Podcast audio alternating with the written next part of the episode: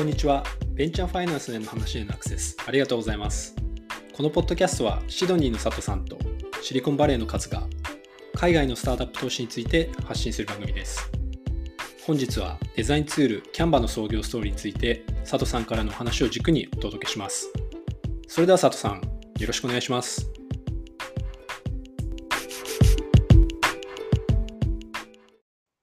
今回は、第1回の配信で触れましたデザインツール、キャンバの創業ストーリーについてご紹介をというふうに思っております。最初にあの今回のテイクアウェイみたいなのをちょっと軽く触れますと、まあキャンバさん、えースケールしないことから実は始めたんですよということと、うんえー創業前にシリコンバレーで壁打ちしてたっていう、まあ、その2点がちょっと気になったところであります。で、実はこれ、キャンバ使ってみたんですよね。このポッドキャストのカバーもキャンバでサクッとやってみたっていうところで、思ったより良かったですね。あの、僕もグラフィックデザインをずっとやってたんで、あんまりこういうお手軽ソフトみたいなのって、なかなか、なんていうんですかね、手が出ないんですけど、実際使ってみたら意外と良かったっていうところで、最近はもうグラフィックデザインの仕事ほとんどやってないんで、日本語のフォントのサブスクとか解約しちゃったんですけど、はい。このキャンバのやつ、日本語フォントすごい入ってるんですよね。これが助かって、日本語をグラフィックで入れるって、フォントないと結構きついんですけど、うん確かにそうかもしれないですね。フォント結構、そうなんですよ。日本語のやつも入ってますよね。で、日本語フォントってね、すごい高いんですよ。サブスクとかも。漢字の数すごいじゃないですか。各フォントごとに全部漢字入ってるんで、英文フォントと比べると、い1フォントあたりの値段って結構お値段するんですよ。なるほど。はい。なんでこれ、あの、有料にしても、チーム5人まででいくらとかですよね。たまたま、そのグラフィックデザイナー周りの、えっと、仲間内で、えっと、はい SNS の投稿するときの画像に何使ってるっていう、なんかその、アンケートやったんですけど、いられがやっぱり1位で、いられ使ってる人が1位だったんですけど、キャンバが今2位になってて、その差が随分縮まってたっていうのがあって、割と、まあ、それって本当に完全なプロの、あの、コミュニティなんで、全員回答者は、あの、仕事でいられ使ってるような人たちなんですけど、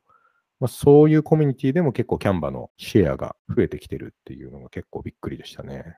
はい。なるほど。というところで、まあ、本題に入りまして、えーこのキャンバなんですが、えー2013年の1月1日に、え3人で創業したスタートアップでして、創業からわずか8年で40ビリオンのユニコーンへと成長してきたという企業です。なんですが、実はその元々のアイディア自体は、えー CEO のメラニー・パーキンスが19歳の時ですね。なので、2006年に構想していたものだそうで、創業から考えると8年なんですけど、アイディア自体はもう15年以上温めていたものという話です。はい。で、パースにある、まあウエスタンオーストラリアの大学生の時に、イラストレーターの使い方なんかを教えてたらしいんですね。そこでデザインをするっていう部分が本質であるにもかかわらず、オペレーションを教えるだけで大体終わっちゃうっていう。で、まあ、使う側も、その操作を覚えるストレスがすごくて、ほとんどそのクリエイティブな部分には取り組めないっていうところで、そこをなんとか解決したいっていうような思いが最初に2006年当時からあったみたいです。なるほど。はい。で、まあ、その思いを引き継いでというか、その形で翌年2007年に、まあ、当時からあの大学生のカップルだったんですけど、あの今回のキャンバの創業者の2人、メラニー・パーキンスとクリフ・オブレクトの2名が、えー最初の事業をスタートさせます。でその事業というのが、高校のイヤーブックを制作するサービスだったそうです。でイヤーブックって、つまりあれですね、日本でいうとこの卒業アルバムみたいなやつで、うん各年ごとにその学生の学校の活動みたいなのをアルバムにするっていうやつで、アメリカでもイヤーブックって言います？イヤーブックアメリカ？でも言うと思いますイ。ヤーブックっていう。ですよね。で、当時、えー Fusion Books っていう名前で、デザインの支援から印刷をして配送するっていうサービスを展開していたらしく、まあ、いいわゆるその DTP 屋さんみたいなことを当時やっていたということで、まあ、完全なその労働集約型のサービスからスタートするわけなんですが、実はそのカスタマーが抱えている pain っていうのは、その当時の労働集約型のサービスから現在のキャンバに至るまでもう15年間一貫して同じことを考えているということで、まあ、まさにこうパッドでで一気に急上昇してきてユニコーンになったっていうことではなくて、かなり長い時間ずっと同じ課題に向き合っているっていうのが、まあ一つ、なるほどっていうふうに感じた点ですね。なるほど。なんで、このフュージョンブックス、その卒アル制作サービスをやってた時期から生のお客さんと向き合ってかなりのインサイトをここで溜め込んでいたっていうのがまあ一つその原点ではあるんだろうなっていうふうなことを思いました。で、その後、まあ、システムに機能を載せていくわけなんですけども、2010年ぐらいっていうような技術だったと思うんですけども、どっかのイベントでシリコンバレーの投資家のビル・タイという方に出会ったらしくてですね、えーまあ、このビル・タイっていうのはエンジェル投資家なんですが、有名なとこだと古いとこで TSMC、台湾セミコンダクターの初期の投資家です。で、最近だと、 Zoom とかに投資をして、はい、まあ、 Canva も含め、複数のユニコーンを育てた投資家なんですけども、このビル・タイさんに気に入られて、えー、まあ、シリコンバレーに呼ばれて、ネットワーキングを始めていたというところで。で、ビル・タイが、あの、シリコンバレーにマイタイっていう、あの、起業家が集まるリトリートを持っているらしいんですけど、まあ、カズさんなんかもちょくちょく行ってるっていう噂の、マイ、マイタイっていう。呼ばれたら、あの、もちろん行きますけれども、まだまだ呼ばれたことはない。うん、ああ、そうですリトリトリートっていうのは、ま、はい。ま、あの、何ですかね。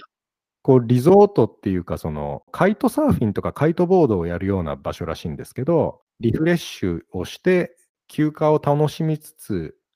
情報交換もするみたいな、そういう場所らしいんですけども。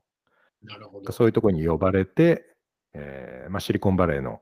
ネットワークに壁打ちをしてもらってたらしいんですよね。この2010年ぐらいからで。で、有名なとこだと、ガイ川崎とか、あの辺の方々が、あの、アドバイザーっていうか、応援団になってくれてたみたいですね。で、この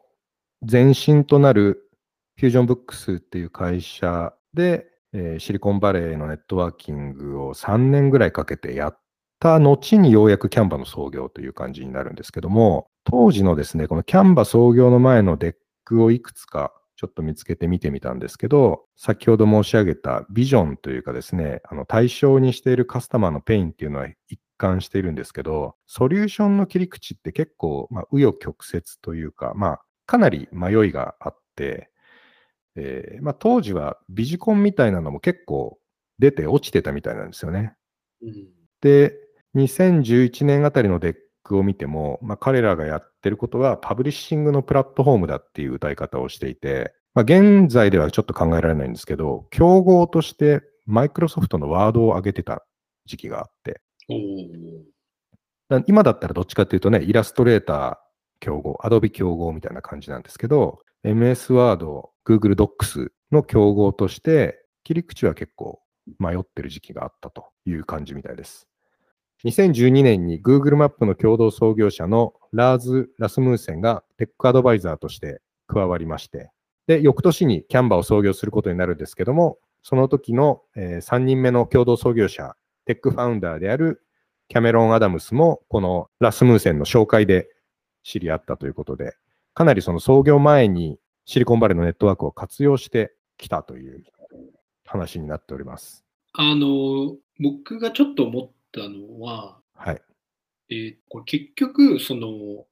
な、どんな pain を解決したかったんでしょうかね？これはですね、その、その最終的なものを作る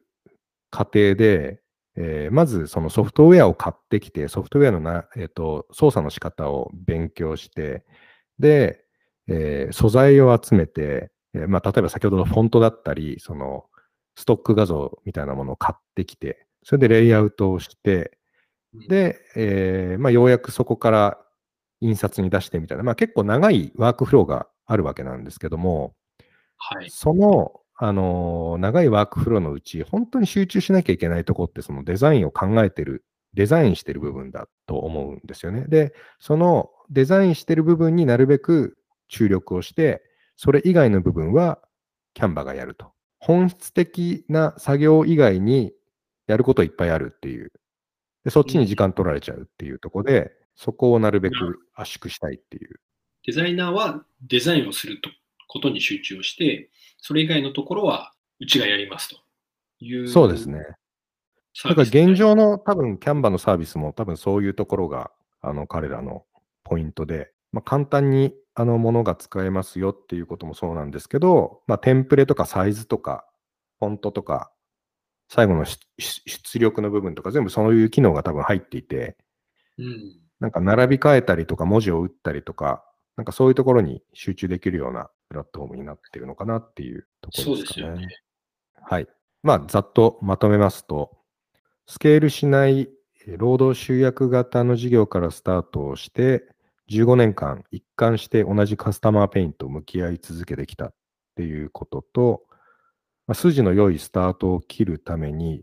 創業後の事前3年前ぐらいからシリコンバレーの投資家と壁打ちをして、会社自体も新規に作り直してきたっていうところで、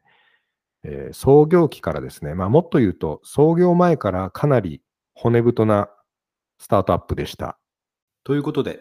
本日もご清聴ありがとうございました。